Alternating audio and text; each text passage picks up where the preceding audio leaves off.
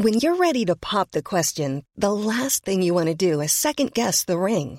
At Bluenile.com, you can design a one-of-a-kind ring with the ease and convenience of shopping online. Choose your diamond and setting. When you find the one, you'll get it delivered right to your door. Go to Bluenile.com and use promo code LISTEN to get $50 off your purchase of $500 or more. That's code LISTEN at Bluenile.com for $50 off your purchase. Bluenile.com code LISTEN.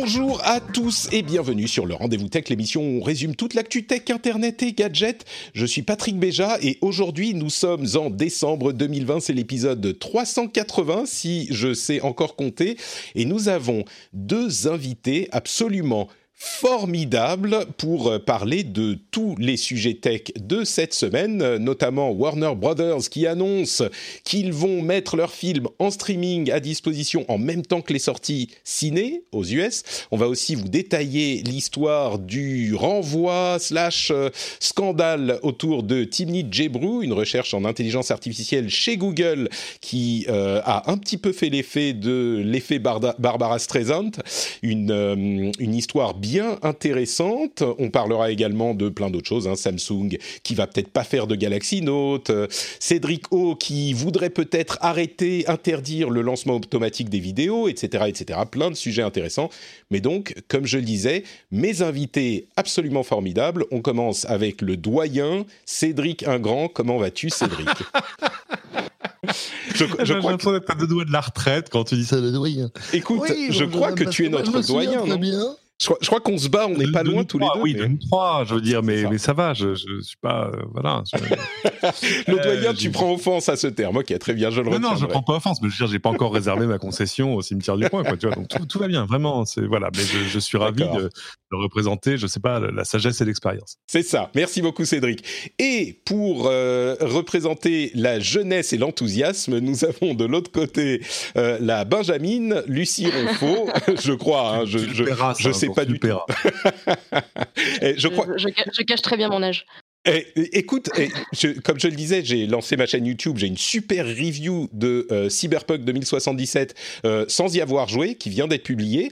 Et sur la chaîne YouTube, il y a des gens qui m'ont dit comme commentaire « Oh, ça me fait bizarre de voir un daron jouer aux jeux vidéo. » Et, et je me disais « Mais suis-je vraiment dans cette catégorie ?» Bah, il semble. Donc, pardon. Oui, Lucie, merci d'être avec nous euh, pour nous énergiser bah, un petit peu. Ouais, merci de m'avoir invité. Je suis très heureux de vous avoir tous les deux. Euh, avant de se lancer dans les sujets, on va quand même remercier les auditeurs qui participent au financement de l'émission. J'ai nommé, ou je nomme maintenant, Philippe Chartrez, Gabriel Young, FX Chéri, euh, Thierry Cyril Pradel, Cédric Sébastien, Laurent JRS, Pierre Saumon, Guillaume Père et les soutiens producteurs de l'émission, euh, Aunchi Oshova, Rémi X, Franck Matignon et Chulrac. Merci à vous tous de soutenir le rendez-vous tech. Alors, le premier sujet dont on va euh, parler, c'est donc cette annonce que vient de faire Warner Brothers du fait qu'ils vont publier tous leurs euh, films de 2021 à la fois au cinéma et sur la chaîne qui fait partie du groupe HBO Max, qu'on n'a euh, pas vraiment en France. Et à vrai dire, le truc, c'est que pour la France, ça pourrait pas marcher étant donné la euh, chronologie des médias qui interdit à un film de sortir en streaming en même temps qu'au cinéma. C'est beaucoup moins régulé aux États-Unis. Euh, mais c'est quand même l'aboutissement d'une tendance qu'on voyait arriver depuis des mois et des années et qui a peut-être été euh, parachevée par la pandémie de 2020, qui est que bah, les films, on se pose la question de savoir s'il y a un intérêt à euh, les sortir au cinéma, ou en tout cas, si on a vraiment intérêt à avoir un délai entre la sortie au cinéma et les autres formes de consommation de médias. Warner Brothers aura peut-être une réponse à cette question dans le courant de l'année 2020 avec leur test. Qu'est-ce que vous en pensez vous, je vais, je vais faire euh, honneur aux jeunes et euh, proposer à, à, Lucie de nous dire ce qu'elle en pense euh, en premier. C'est une bonne idée. C'est une. Je sais que ça s'explique, ça s'explique par plein de raisons, mais qu'est-ce que tu en penses? Alors, je je vais pas avoir un avis très professionnel sur le sujet parce que je t'avoue que j'ai pas, j'ai pas été amenée à, traiter le sujet plus que ça. à titre perso, moi, c'est clair que j'ai pas mis les pieds dans une salle de cinéma depuis bah, le mois de janvier, je pense, facilement. Donc, donc c'est une certaine logique. Après, je, j'imagine aussi que c'est une décision qui, qui, qui, est aussi inquiétante hein, pour l'industrie du cinéma parce que c'est l'industrie qui, voilà, qui repose quand même en partie sur l'exploitation des, des, des, films au cinéma. Donc, c'est pas illogique, mais je, je, selon de quel côté on se, on se place, du côté des consommateurs, c'est une bonne nouvelle. Du côté des professionnels du cinéma, c'est peut-être plus compliqué, quoi. C'est la grande préoccupation et c'est ce qui fait qu'en France, on a cette chronologie des médias qui est là pour euh, protéger effectivement les, euh, opérateurs de cinéma, comment dire, j'aurais presque envie de dire la, culture du cinéma qui, à laquelle on tient beaucoup en France. Euh, Cédric, toi, tu penses que c'est une bonne chose, une mauvaise chose? Est-ce que ça, bon, je sais pas si ça pourrait se passer en France, mais à vrai dire, il y, a une question qu'on peut se poser. Est-ce que dans la chronologie des médias, si on sort le film d'abord en streaming, euh, parce qu'on a bien le droit de faire ça, et que genre le lendemain on le met à disposition des euh, opérateurs de salles de ciné s'ils veulent. Est-ce que c'est possible ou pas? Je sais pas, mais euh, alors attention, ce, serait possible si les distributeurs et les salles étaient d'accord, en fait. Bien sûr, mais légalement, je veux dire. Bah, que le problème, c'est qu'on n'a jamais. C'est intéressant et créatif comme idée parce qu'on n'a jamais, je pense, envisagé les choses sous cet angle-là. C'est-à-dire, ça fait voilà, merci. Dit, tiens, Cédric, les films Patrick, vont sortir tu définis bien, Patrick, intéressant et créatif. Je pense qu'on pourrait mettre ça sur la pochette de sortie du, du, du, du, euh, podcast. Patrick, intéressant et ah. créatif. Merci beaucoup, Cédric. Par exemple, oui, c'est ça. Comme nouveau et J'essaie d'expliquer à des gens pourquoi, pour, comment on choisissait les sujets en presse, que qu'est-ce qui fait que c'est un sujet ou pas un sujet. Et je dis ordinaire, il faut que ce soit nouveau et intéressant. Euh, tu peux prendre, tu peux reprendre ça aussi. Mais c'est vrai qu'on s'est souvent posé la question sous l'angle de euh, est-ce qu'il faut que les choses soient plus rapidement disponibles en streaming après leur sortie en salle? Mais en fait, on n'a jamais touché au totem qui est la sortie en salle. Mmh. Ou alors, euh, c'est juste que voilà, tu as des films. Avant, c'était des films de seconde zone. Tu vois les trucs, les trucs qui sortaient, comme on disait, straight to video. Euh, c'est-à-dire, je sais pas, le, troisième épisode de Pocahontas que personne regarde, enfin ce genre de choses. Et, et là, comme sur mille autres choses, la pandémie a joué son rôle d'accélérateur, c'est-à-dire qu'on est passé directement de 2020 à 2030. Et euh, on, a vu Disney Plus qui, avec euh, Mulan, avait dit bon bah les salles sont dans l'ensemble fermées et même celles qui sont ouvertes, personne ne met les pieds dedans. Donc on, a une grosse sortie, la Mulan, ça tombe bien, on vient de lancer Disney Plus, on va le mettre dessus ça a moyen fonctionné, c'est-à-dire ça n'a pas remplacé l'économie du cinéma telle qu'elle existait jusque-là. Euh, ce qu'il faut signaler, c'est que Moulin, Moulin mhm. était payant euh, dans le cadre de ce, euh, cette opération qu'ils ont annoncé Warner Brothers. Ça sera simplement diffusé sur HBO Max, mais pas avec des frais supplémentaires, contrairement à Moulin. Et je réponds à une question de la chat, de la chat room, et j'en profite pour remercier le raid de Corben. Merci à vous tous et bonjour à tous ça concerne tous les films de Warner Brothers de 2021. Euh, tous leurs films seront dispo en même temps aussi, aux États-Unis bien sûr, hein, en même temps au ciné et sur HBO Max. Oui, mais attention, avec une fenêtre limitée. Ils seront pas disponibles euh, in aeternam euh, sur HBO Max, c'est-à-dire qu'ils vont être. C'est un mois. si c'est un mois, si c'est un, mois, c'est ça. Hein. Euh, ce qui est intéressant parce que tout à coup tu ménages quand même les fenêtres d'après, c'est-à-dire euh, euh, le Blu-ray, la diffusion en streaming sur d'autres services, etc., etc. Et puis tu crées de la, demande peut-être pour t'abonner à HBO Max sur cette période-là. Donc, par exemple, évidemment, c'est quand même extrêmement, c'est une vraie belle motivation.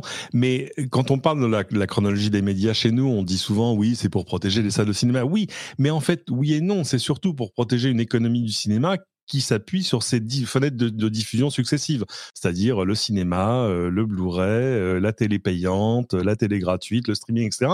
Ce qui permet toi, en tant que, producteur euh, et en tant que major, de dire tiens ben voilà, je vends en gros le même contenu, mais à des moments différents, mmh. à des prix différents, à des gens différents.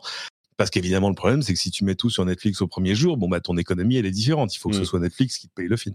Après, moi, la, moi, la question que je me pose, c'est le, ce que ça va changer dans l'expérience du cinéma, parce qu'on a quand même ces, enfin, aller au cinéma, c'est une expérience hein, euh, qui, euh, qui euh, un truc de sociabilité, un truc de divertissement, etc. L'avenir dira si, parce que moi, je, je, peux concevoir en tant que consommatrice de, de, regarder des films en streaming et par ailleurs de continuer à aller au cinéma, ce que, ce que je fais déjà. mais voilà, est-ce qu'on est-ce qu'on va réserver le cinéma à uniquement les films, les films qu'on va absolument voir? Est-ce que les cinémas vont développer une offre un peu différente? Enfin, par exemple, j'ai vécu un petit peu aux États-Unis. Aux États-Unis, le cinéma, c'est un peu différent. Enfin, c'est des les, salles sont vachement confortables. Il y a beaucoup, il y a souvent des offres de dining, plein de choses comme ça. Donc, est-ce qu'en France, on pourrait imaginer une expérience transformer l'expérience du cinéma, oui. Après, euh, moi personnellement, quand je vais au cinéma, j'essaye de privilégier les petites salles indépendantes qui ont plus besoin de notre soutien généralement que les, que les, grosses chaînes. Euh, mais j'imagine que si l'expérience devait être euh, améliorée, entre guillemets, ce serait plutôt les grosses chaînes qui, qui le feraient. Quoi. Donc c'est un, un, sujet complexe, je trouve, même en tant que consommateur et, et, et en termes d'éthique de, de, de consommation, on va dire. Ouais. je précise qu'il y a quand même des gros films hein, qui seront concernés par cette euh, décision. Il y a des choses comme euh, euh, Godzilla vs Kong, désolé, c'est quand même un film à grand spectacle, Mortal Kombat, Suicide Squad, la suite, mais bon, tout ça, ça vous parle peut-être pas. Mais il y a aussi Dune, Matrix 4 et, et, des choses de ce genre-là. Donc il y a quand même, il y a quand même des choses qui, qui vont compter. Ouais, il faut aussi noter que en France, et encore une fois, on, on, risque de ne pas être concerné par cette décision en France, mais le, le cinéma est quand même très très populaire. Hein, la plupart des gens, et même en France, je crois que la moyenne des visites de salles de ciné par, pour la population, c'est à peu près un à deux films par an euh, pour, euh, en moyenne pour la population. Dans les autres pays, c'est beaucoup, beaucoup plus faible. Quand on va, euh, c'est marrant parce que quand on est à Paris, on a des dizaines et des dizaines de salles de ciné. Dans les autres capitales, c'est rare qu'on en ait autant.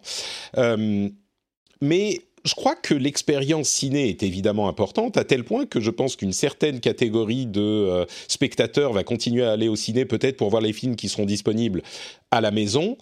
Maintenant, il n'y a, aucun doute que ça affecterait la chose. Euh, ce que vous dites tous les deux, j'ai l'impression, c'est que peut-être qu'on peut réorganiser l'économie du cinéma en tant qu'industrie pour euh, que ça reste rentable, et peut-être aussi que ça peut pousser les salles de cinéma à améliorer l'expérience ou à proposer des choses différentes euh, pour continuer à attirer les gens. Il est certain que sur certains films grand spectacle, bah, c'est peut-être pas exactement cohérent avec euh, ce que tu dis, Lucie, sur le fait de soutenir les petits exploitants, mais certains films grand spectacle, il est peut-être plus intéressant d'aller les voir euh, au ciné.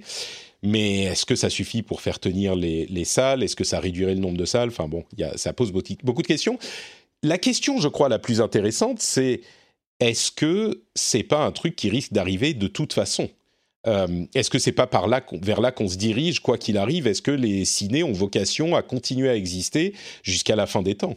Je, ou ça paraît, euh, ça paraît difficile. En tout cas, peut-être pas à l'échelle euh, où ils existent aujourd'hui chez nous, parce qu'on oublie de le dire. Par exemple, quand on est parisien, on est servi comme quasiment personne au monde en salle de cinéma et théâtre d'ailleurs. Euh, donc, est-ce que cette économie-là euh, va continuer à cette échelle-là? Moi, j'y crois pas un instant. Mmh. Euh, d'autant que de l'autre côté, ce que tu peux faire euh, chez toi a quand même, euh, là aussi, fait un bond qualitatif absolument dément avec l'arrivée de la 4K. Avec aujourd'hui, tu, trouves, tu vois, des, projecteurs courte portée qui te font une image de 3 mètres de diagonale d'une qualité super à moins de 1500 euros. C'est-à-dire des trucs absolument inenvisageables il y a encore 5 ans. idem sur le son. Donc, tout à coup, tu recrées quand même des, des expériences communes, au moins familiales, hein, qui sont qui sont pas qui mmh. sont pas dégueulasses et où en plus même en termes d'économie tu, quand tu mets les choses euh, côte à côte tu dis bon alors je vais au cinéma on est cinq euh, ça coûte tant le parking le machin les popcorn euh, ton, finalement, tu vois, comme dirait l'autre, la question elle est vite répondue. C'est-à-dire que tout à coup, ton projecteur, c'est peut-être juste ton budget annuel de, de cinéma jusque-là, quoi. Oui, c'est vrai. Bon, bah écoutez, on continuera à suivre ça. Moi, je serais curieux de voir euh, si effectivement il y a quelqu'un qui envisage de sortir un film en streaming un jour et le lendemain dire bah si vous les voulez au ciné, vous pouvez. Et il dans rapport de sur, la, sur la faisabilité, parce que Légal, je suis pas sûr que les distributeurs. Euh, alors c'est ça. D'abord, est-ce qu'il y a un truc dans la loi qui t'empêche de le faire? Je, je pense pas, parce que c'est juste que personne l'a. Oui, on s'était jamais posé cette question-là. Ouais. C'est ça, on ne s'est jamais posé dans ce sens-là. Euh, mais, après, les euh, distributeurs, tu as raison, mais c'est toute la question. Le rapport de force entre les deux, je pense qu'on s'était jamais posé la question parce que le rapport de force faisait qu'on ne pouvait pas se passer des distributeurs et de l'écosystème de distribution des cinémas, euh, enfin des films en cinéma. Aujourd'hui, avec la pandémie et tout le reste, le rapport de force change. Et du coup, cette question, on peut se la ah, poser. Est-ce qu'il est préférable d'avoir, euh, de s'emmerder à sortir son film au ciné avec euh, peut-être pour des mois encore à venir très peu de rentrées et puis ensuite être décalé pour des services de streaming qui sont le cœur d'activité, euh, dans le futur du cœur d'activité de ces producteurs de cinéma avec Disney+, HBO, qu'on on a HBO Go ici dans le Nord, mais il y en a d'autres comme OCS qui reprennent euh, le relais de HBO aux États-Unis euh, pour la France, euh, être obligé d'attendre, je ne sais pas, six mois, un an, deux ans pour le cas des, des, abonnements, des services d'abonnement à la VOD, c'est pas intéressant, c'est peut-être pas intéressant pour eux. Donc la question se risque de se poser, quoi. Bon. bah écoutez, on va avancer avec un autre sujet extrêmement intéressant qui est la, le scandale du renvoi par envoi euh, de euh, Timnit Gebru, qui est une chercheuse en intelligence artificielle chez Google, ou plutôt qu'il était. Euh, qui étudiait les billets de l'intelligence artificielle sur les questions des minorités. Et elle était chez Google spécifiquement dans ce but. Euh, et on a déjà parlé, bien sûr, dans cette émission à de nombreuses reprises de la, des problèmes de biais euh, de, reconnaissance faciale, notamment, donc des algorithmes d'intelligence artificielle par rapport aux minorités. On parlait notamment du fait que euh, la plupart de ces algorithmes sont entraînés sur des sets d'images de, de blancs et souvent d'hommes blancs, et que du coup, ils ont une, des taux de reconnaissance, euh, des, des, certitudes dans leur taux de reconnaissance chez les personnes de couleur et chez les femmes qui sont moins importants. Donc quand ils reconnaissent une personne, si c'est un homme blanc, ils vont avoir un taux de certitude de, je sais pas, je lance un chiffre comme ça, mais 95%. Euh, quand c'est chez un, une autre, dans une autre démographie ou une autre ethnie, on a des taux de certitude qui tombent à, là encore, je lance un chiffre, mais c'est cet ordre d'idée, euh, disons 80%. Donc c'est un vrai vrai problème et ça s'applique à de nombreux euh, outils d'intelligence artificielle et de deep learning. Et le problème, c'est que pour savoir, euh, pour découvrir ces biais, eh ben, il faut des gens qui fassent ces recherches euh, spécifiquement. Timnit Gebru faisait partie d'une équipe chez Google qui faisait ce type de recherche et qui était dédiée à ce type de recherche il y a quelques jours de ça, l'affaire a commencé il y a quelques semaines, elle a voulu publier un papier euh, qui était critique de euh, ces algorithmes, toujours dans ces mêmes contextes, et Google lui a euh, demandé de faire des modifications sur ce papier. et elle a répondu, écoutez, je pars en vacances là, j'avais des vacances qui étaient posées moi, pour accepter les choses, pour que les, la, la, enfin, comment dire, elle est, elle, il disait chez Google, écoutez, c'est pas possible, vous pouvez pas publier ça, ça nous pose un gros problème. Elle, elle a dit, alors voilà mes conditions pour qu'on le publie ou comment on le publie, sinon je me barre, sinon je démissionne. Et pendant qu'elle était, euh, sans qu'elle soit au courant, Google a estimé qu'il ne pouvait pas accepter ces conditions. Et ils ont donc dit bon bah du coup on a accepté sa démission. Elle elle revient, elle dit mais euh, comment ça accepter ma démission? J'ai pas démissionné. J'ai dit vous acceptez telle condition, sinon je, je poserai ma démission. Mais je l'ai pas fait. Gros scandale, effet stressant bien sûr. Tout le monde a commencé à en parler et euh, bien sûr, je vous invite euh, tous les deux à ajouter des éléments parce que je résume beaucoup et il y a beaucoup de supputations euh, dans, cette, dans ce scandale. Mais il y, a, y, a beaucoup de, y, a, y, a beaucoup de he said, she said quand même. Hein. Beaucoup, oui, tout à fait. Alors même si. Alors, bah, oui, non, parce que ce qui est intéressant, je trouve, dans cette affaire, il y, a deux choses euh, qui visiblement est mal passées euh, dans la relation entre Google et, et Timnit euh, Gebru. Donc la première, c'est effectivement cette étude. Alors il faut préciser que l'étude, elle l'a pas écrite toute seule. ils étaient six, donc quatre chercheurs et chercheuses qui bossent chez Google. et a priori, pour l'instant, le problème se concentre autour de, de, de Timnit Gebru. Et donc en fait, l'étude la semaine dernière, on savait pas trop de quoi il s'agissait. Enfin, elle n'a pas encore été publiée en fait. Donc une, une, une étude incomplète généralement n'est pas publiée. Plusieurs médias ont mis la main dessus. Et après priori, ce qui est intéressant, c'est qu'en fait, les travaux, euh, cette étude portait en fait sur les risques des méthodes actuellement employées pour améliorer les IA chargées de comprendre et d'imiter notre langage. On appelle ça le, traitement automatique du langage naturel. Euh, natural Language Processing, c'est en fait euh, tous ces outils qu'on va utiliser pour faire de la correction orthographique, faire de la traduction automatique, tout ça pour dire un, un, un secteur d'activité très très important pour Google. Dire Google, c'est Google Translate, c'est toute, toute la mécanique au code de Google Drive, etc. Et donc, toute cette étude, en fait, pointe différents risques à l'entraînement intensif de ces algos avec un grand nombre de textes. Et ça, c'est super intéressant parce que Patrick, tu as raison de dire que les algorithmes donc, ont des biais, et ça c'est un sujet qui est bien connu maintenant et dont on parle facilement et dont les grandes entreprises parlent également. Notamment, Mais généralement, je, je, t'arrête juste une seconde pour préciser que l'une des raisons pour lesquelles on connaît les problèmes de ce type, c'est notamment les travaux de Timnit Gebru ou Gebru, je ne sais, pas comment on prononce en français.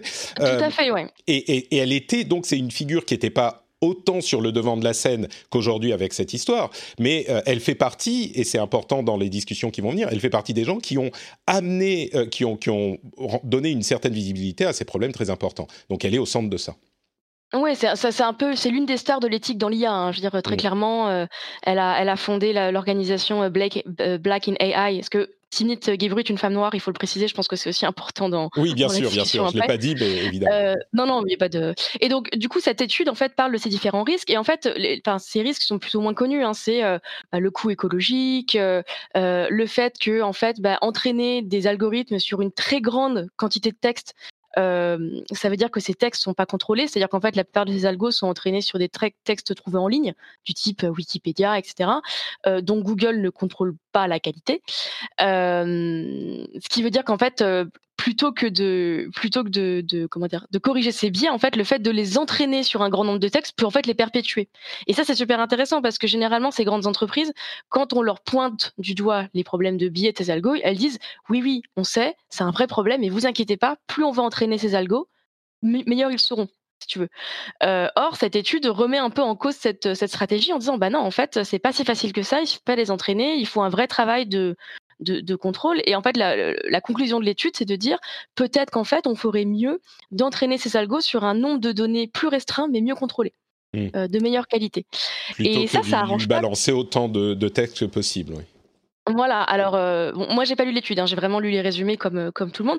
Et, ça concrètement, ça arrange pas vraiment les affaires de Google, parce que ça va un peu à l'encontre de, son modèle éco. Google, il a construit plusieurs modèles d'entraînement euh, d'algo du langage qui fonctionnent sur ce principe d'entraînement en ligne. Je veux dire, on sait tous que on entraîne nous internautes les algos de Google euh, en faisant euh, plein de choses en ligne, hein, je veux dire.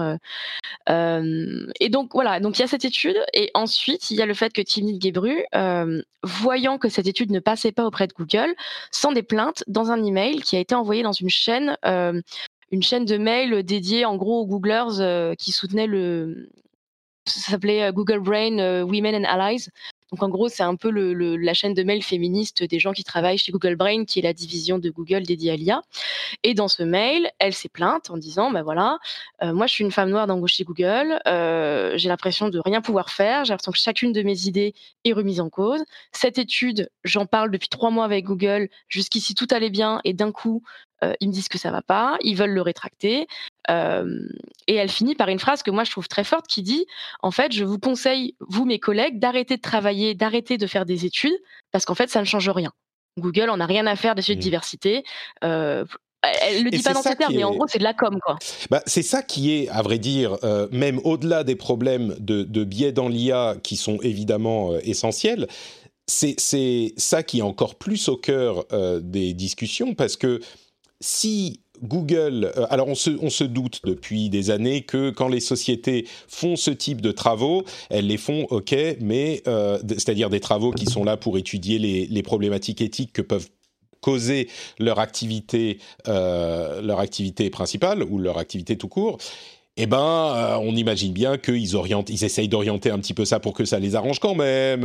ils se soucient pas forcément énormément des résultats. En gros, on peut on peut imaginer que ça soit euh, beaucoup de PR, euh, beaucoup de lustre sur ce qu'ils font et pas énormément d'effets euh, réels.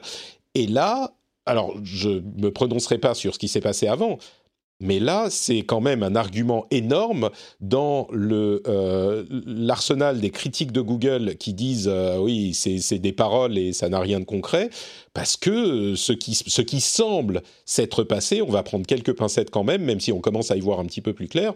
Euh, peut-être qu'ils ont de très bonnes raisons d'avoir euh, voulu euh, empêcher la publication de cette étude. Peut-être qu'il y avait une justification logique et compréhensible, mais jusqu'à maintenant, on l'a pas vraiment vu. Les, excuses de Google ne semblent pas euh, vraiment tenir.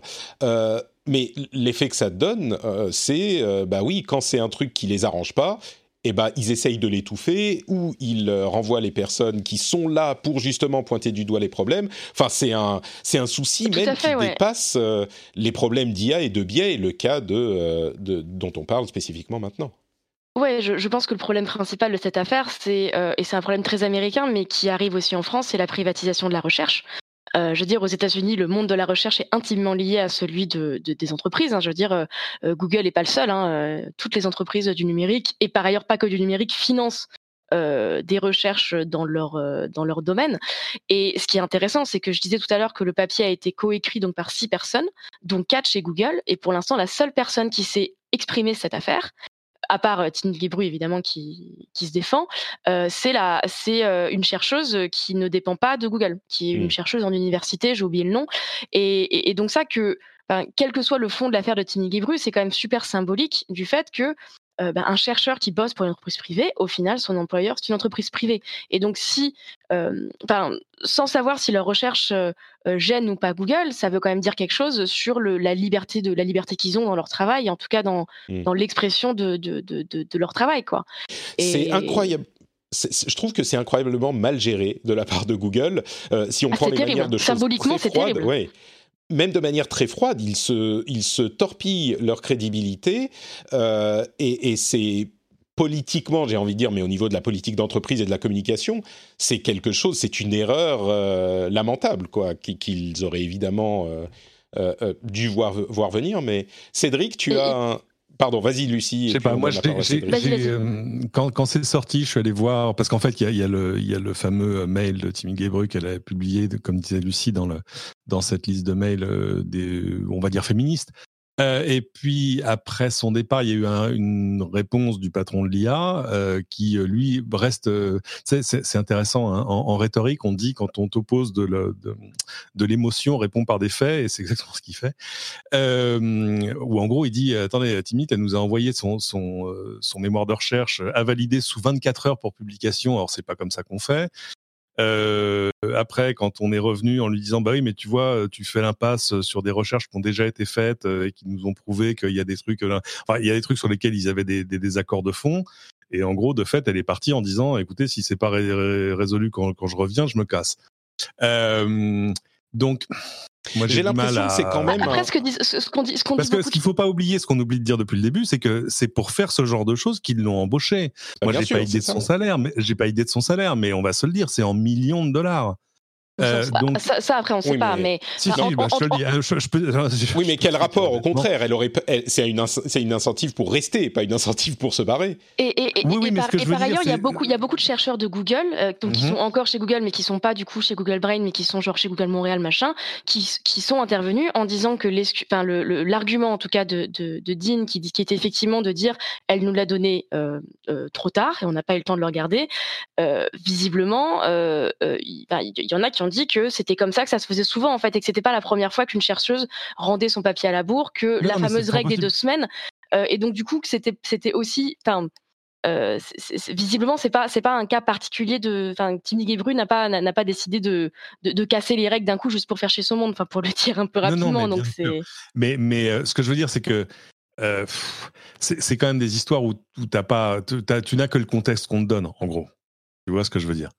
Euh, oui, bien sûr. Mais donc, je, suis un, commence à avoir gêné d'avoir un jugement définitif hmm. sur un truc qui est parce que elle a été embauchée pour faire ce boulot-là, donc c'est pas de l'affichage, tu vois. Ils sont ils sont ils, ont, sont pas décidés de lui lâcher quelques millions par ouais, an. mais mais, reste la question pourquoi pourquoi ils ont pourquoi ils, cette étude leur a, enfin, leur pose visiblement problème. Surtout que ce qui est intéressant, c'est quand tu regardes le contenu de l'étude, c'est pas c'est pas révolutionnaire dans le sens où les limites de l'entraînement les limites de l'entraînement des IA et les biais qu'ils peuvent reproduire ça on a déjà lu des études là-dessus. Donc qu'est-ce qui s'est passé? Et c'est que c'est d'ailleurs ce sur quoi elle est venue travailler quand même dans l'ensemble parce que c'est ça l'histoire de, l'IA éthique. Mmh. c'est de dire on, on fait des moteurs logiciels dont on va essayer de faire en sorte qu'ils évitent de reproduire les biais du passé. C'est la fameux, le fameux exemple moi que j'aime beaucoup. C'est celui de, de, de dire tiens on a un super moteur d'IA pour filtrer par exemple les CV entrants dans une grosse boîte. Euh, ah bon, mais alors on va les filtrer sur quels critères? Ah, c'est vrai, c'est compliqué. Bah alors c'est très simple. Regarde ce qu'on va faire. On va prendre tous les gens qu'on a déjà embauchés euh, et donc et qu'on et, ont vraiment bien réussi. Par exemple, qui ont été, il y avait un exemple qui était très bon, qui ont, été euh, promus deux fois en cinq ans. Et puis on va prendre leur CV et ça va devenir la base documentaire à partir desquelles on va dire trouve-nous des, des CV similaires. Or évidemment, c'est le meilleur moyen pour reproduire les biais humains du recrutement jusque-là. Bien sûr. Donc, euh, si tu veux, tu reviens cinq ans après, tu dis je comprends pas, ce ne sont toujours que des hommes blancs. Bah oui, évidemment. euh, donc, je pense que, et c'est pas, je pense, c'était évidemment sur ces sujets-là qu'elle qu'elle venait travailler. Donc, je, suis embêté quand on dit oui, mais finalement tout ça c'est que de la com, etc. Parce que et, alors il y a une autre chose qu'il faut pas ignorer, mais ça que tu vois dans ces grosses boîtes, c'est-à-dire qui ont les moyens de, de financer ces recherches, c'est qu'il y a quand même il y, a, y, a, un terrain euh, immense entre la recherche et le produit. Euh, il y, a des, y a des monceaux de recherche que tu vois chez Microsoft, par exemple, qui n'aboutissent jamais à un produit parce que d'ailleurs, elles sont même pas là pour ça. Tu es, à la limite de la recherche fondamentale. Donc, euh, c'est pas, euh, tu vois ce que je veux dire, on n'est pas en train de discuter sur est-ce que Google allait adopter une feature ou pas, etc. après, voilà, moi j'ai du mal à avoir un avis définitif parce que de toute façon, tu es dans des questions euh, à la fois euh, de personnes, de tout ça, etc. etc.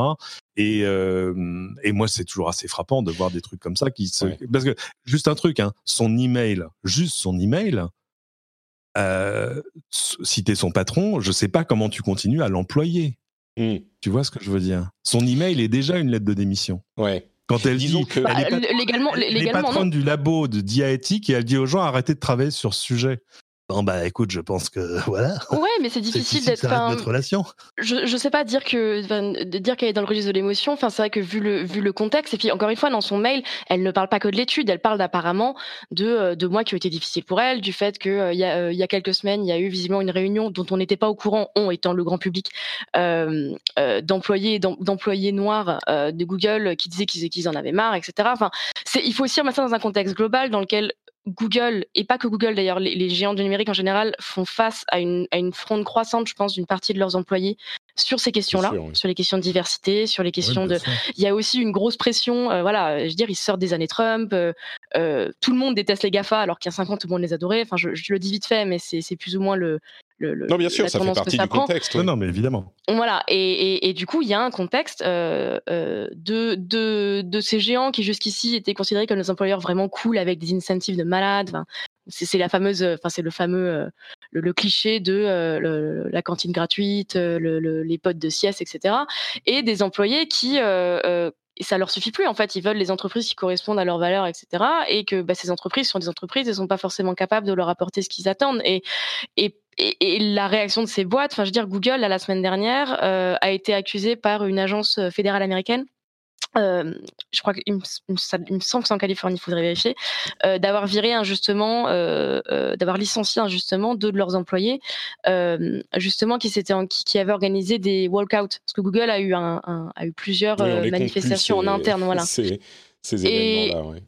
Et voilà, et donc tout ça pour dire que c'est, enfin, il y a Timnit Gebru, il y a ce cas-là, et puis il y a plus généralement le, le fait que visiblement il y a, il y a une vraie fronde au sein de Google, et Google c'est pas le gérer, et, et, et, a visiblement recours à des parfois à des process RH qui sont pas qui sont pas normaux en fait.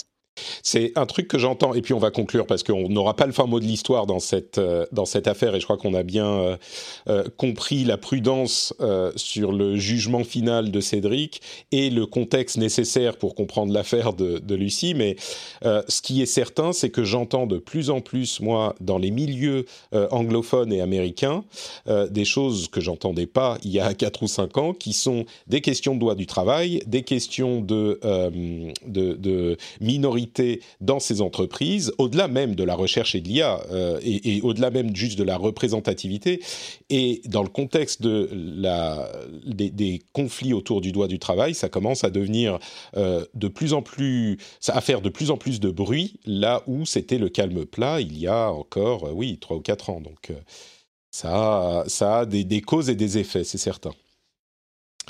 Bon, bah écoutez, euh, on va euh, continuer avec des sujets peut-être un petit peu plus légers, mais avant ça, j'aimerais vous euh, lire une euh, critique ou plutôt un commentaire qui a été laissé sur iTunes par le PayPay qui était euh, en France. Il nous dit pour tout savoir, tout comprendre, se tenir informé et même pour avoir les réponses aux questions que l'on ne se pose pas, un, incontournable des, j'allais dire un interminable, il y a peut-être un peu des un, incontournable des podcasts tech avec animateur, présentateur, réalisateur juste parfait dans son rôle et en prime on a même droit à la météo finlandaise à écouter et à suivre en urgence. Merci Patrick, merci à toi. Si comme lui vous appréciez l'émission, vous pouvez aller sur votre app de podcast préféré et laisser un petit commentaire ou quelques étoiles. Et vous pouvez, si vous l'appréciez particulièrement l'émission, bien sûr la soutenir sur patreon.com/rdvtech. Et n'oubliez pas que si vous la soutenez, vous n'êtes plus, euh, vous ne vous sentez plus un petit peu coupable quand vous rentrez chez vous et que vous mettez les clés dans le bol et que ça fait cling et vous vous dites ah faut que je pense à Patrick. Si vous êtes euh, patriote, vous, ça fait cling et vous dites ah, je pense à Patrick et ça me fait tellement plaisir parce que je le soutiens et je, soutiens un travail que j'apprécie. Donc euh, merci à tous ceux qui le font déjà. Et quand vous rentrez chez vous ou même maintenant tout de suite, vous pouvez aller sur votre téléphone mobile et aller sur patreon.com/rdvtech pour soutenir l'émission. Euh, et pour info, là il y a encore euh, du soleil en Finlande un petit peu, mais le soleil se couche à 3h30, donc dans 2 heures. Donc voilà, je suis là avec vous. C'est ce que j'allais te demander, ouais, le temps. ouais, il, il écoutez je suis là avec vous maintenant et je sacrifie le peu de temps de soleil que j'ai en Finlande pour être avec vous. Donc euh, j'espère que vous appréciez l'effort que je fais. Euh... When you're ready to pop the question, the last thing you want to do is second guess the ring. At BlueNile.com, you can design a one-of-a-kind ring with the ease and convenience of shopping online. Choose your diamond and setting. When you find the one, you'll get it delivered right to your door. Go to Bluenile.com and use promo code LISTEN to get $50 off your purchase of $500 or more. That's code LISTEN at Bluenile.com for $50 off your purchase. Bluenile.com code LISTEN. Join us today during the Jeep Celebration event. Right now, get 20% below MSRP for an average of 15178 under MSRP on the purchase of a 2023 Jeep Grand Cherokee Overland 4xE or Summit 4xE. Not compatible with lease offers or with any other consumer incentive offers. 15,178 average based on 20% below average MSRP from all 2023 Grand Cherokee Overland 4xE and Summit 4xE models in dealer stock. Residency restrictions apply. Take retail delivery from dealer stock by 4 1. Jeep is a registered trademark. Donc voilà pour euh, ce, cette petite pause. Et on va continuer avec des sujets. Vous savez quoi? J'ai une question à vous poser avant de parler de Samsung. Euh, euh, cette histoire de euh, faire, d'empêcher le, lancement automatique, la lecture automatique des vidéos euh, sur les pages web est revenu sur le tapis. Euh, c'était lors de discussions avec euh, des sénateurs.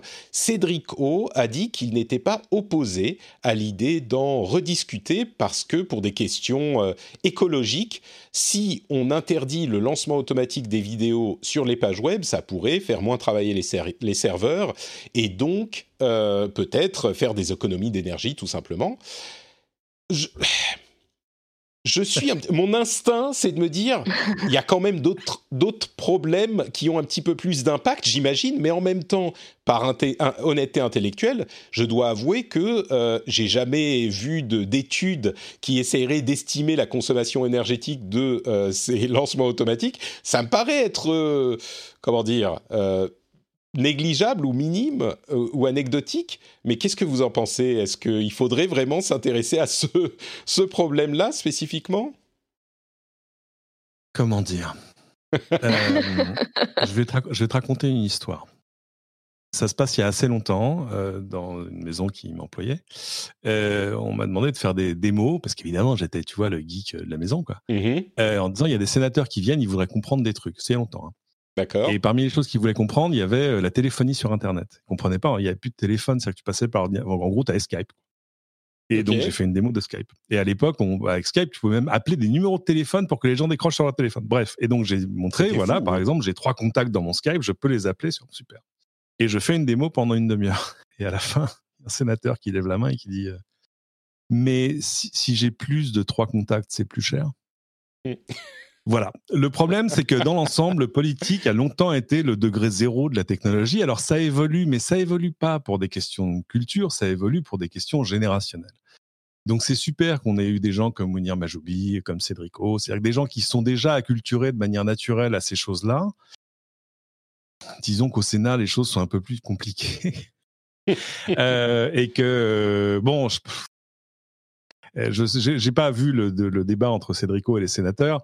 Peut-être que, voilà, quand on dit Cédrico, c'est montré sensible à cette réflexion. Peut-être qu'il a dit oui, je pense. c'est peut-être qu'il a été poli, quoi, tu veux dire. Voilà, je pense que je ne sais pas, je ne sais pas, mais mais je pense c'était pas son idée en tout cas clairement. Je pense qu'il quand il arrive dans cette discussion, parce qu'on va se dire les choses clairement, c'est très simple. Hein d'abord l'empreinte de, en termes d'énergie de l'autoplay des vidéos c'est euh, c'est comme les gens qui disent non mais il faut regarder des vidéos en basse def. Non mais je veux dire une vidéo entre une vidéo normale et une vidéo en 4K, euh, la conso énergétique va peut-être varier d'un pour cent sur toute le, sur toute la chaîne de, de, de machin. Eh oui mais 1% euh, plus 1% plus 1%, tu vois si on s'attaque à plusieurs trucs comme ça, je me fais un peu l'avocat du diable et faire la musique la l'avocat du diable. le problème c'est que la consommation énergétique du truc elle est déjà à peu près constante en fait. Et après, c'est ce que tu mets dedans et l'efficacité énergétique des mmh. machines que tu mets dedans. le véritable, si tu veux avoir un véritable impact, eh bien voilà, dis-toi par exemple, non, je ne vais pas changer d'iPhone cette année, je changerai l'année prochaine. Et là, tout à coup, tu vas avoir un impact massif. Je parle pas de la consommation du téléphone parce que elle, tu sais que la consommation totale de ton iPhone sur un an, c'est euh, la cuisson d'un poulet au four. Hein, c'est rien. Euh, je te le dis.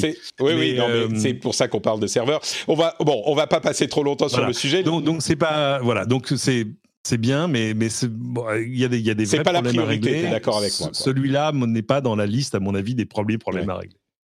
Lucie, tu voulais ajouter quelque chose avant qu'on parle de Samsung? bah, Ouais, bah c'est l'éternel problème de, de, de euh, les efforts individuels dans l'écologie et pas que dans le numérique d'ailleurs face au, à la responsabilité collective. Euh, je veux dire, euh, oui, je, je, peux ne pas lancer automatiquement ma vidéo sur YouTube. En attendant, on fait on fait voler des avions vides et Lafarge mmh. verse du béton dans la Seine, quoi. Donc Bon, je crois qu'on est d'accord, on est tous d'accord. C'est pas, c'est pas forcément la chose à laquelle il faut s'attaquer le plus urgemment, pour le moins.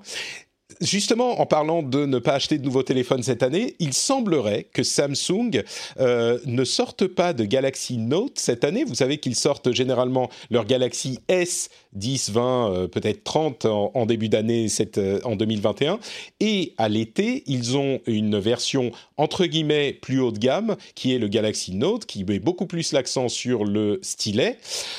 pour un certain nombre de raisons, notamment dû à la pandémie, il est possible qu'ils ne sortent pas leur Galaxy Note euh, en 2021 et qu'ils se concentrent plus sur les téléphones existants, la série S et la série pliable. Donc ils euh, réorienteraient leurs chercheurs et leurs ingénieurs sur euh, l'amélioration des téléphones pliables.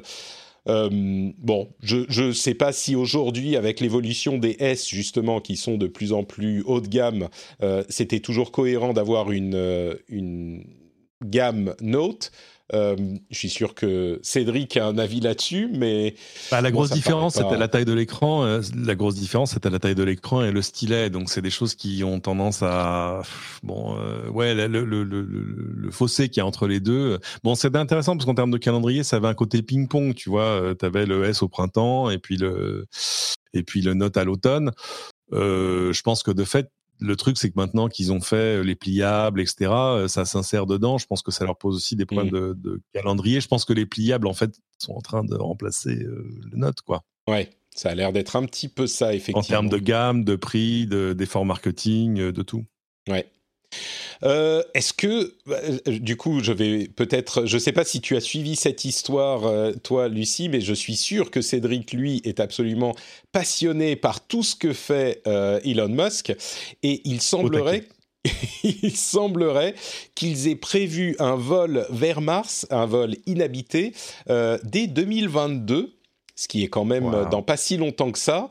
Euh, c'est un vol qui ne va pas se poser, hein, donc c'est juste envoyer euh, peut-être une sonde ou un, truc, ou un truc comme ça vers Mars. Et il planifie, alors là c'est les années de Elon Musk, hein, euh, il a tendance à, à, estimer que tout va aller beaucoup plus vite que ça ne se produit réellement. Mais même si ça prend le double, c'est quand même impressionnant. Peut-être une mission habitée en 2024 ou 2026. ouais, ça, ça paraît dingue. Ouais, c'est, ça me paraît même tellement dingue que là. Euh, longtemps, on disait 2050, après on a dit 2040, mais là encore, peut-être que le Covid, ça y est, en fait, on est déjà en 2030, on ne sait juste pas. Et euh, ce qui expliquerait que, voilà, tout à coup, les choses s'accélèrent ou que les choses se débloquent. Finalement, c'est sympa qu'il fasse quand même d'abord un vol inhabité. Moi, je dis ça, je dis rien. parce qu'il le reconnaît de manière très claire. Il dit ah oui, ça, clairement, les premiers qui partiront, c'est pas du tout. C'est pas sûr qu'ils hein. reviennent. bon, écoutez, joyeuse fête à vous alors. Euh, mais, mais ouais, t'imagines 2024. Mais même si c'est 2025 ou 2028, déjà, c'est huge, quoi. Ouais. Bon, c'était juste une petite news comme ça, sympathique. Je prends pas mon ticket tout de suite. Je, dois le. Je crois que. Pas Non, j'ai pas cette fascination-là. Non. Je crois que moi non plus. Hein. C'est pas c'est pas pour tout de suite tout de suite. Euh, tiens un truc euh, un truc rigolo. Euh, Flickr parce que c'est 2020 comme le dit très bien ce papier de enfin cet article de Numérama parce que c'est 2020 Flickr a lancé le concours de la photo la plus moche de l'année. Je trouvais ça quand même sympathique comme idée. mais la grande question c'est comment est-ce qu'on détermine quelle photo est la plus moche? Parce que tu peux faire, euh, je sais pas, une photo floue d'un truc qu'on voit pas et c'est moche, mais il doit y avoir un véritable art à la détermination de la photo la plus moche, laquelle est vraiment plus moche que l'autre? Quand tu pars dans ces considérations, c'est compliqué de décider, je trouve.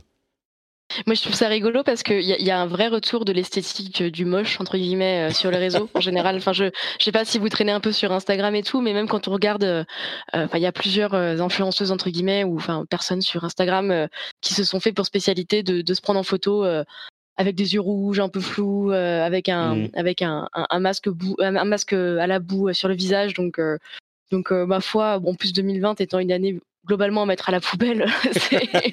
c'est dans, dans, le, bon thème, ouais, c'est ça. Euh, il y a un truc. Je pense que la, je pense que la vraie vraie question, enfin le, le, le, vrai truc, la vraie question que pose ça, c'est ça existe encore Flickr?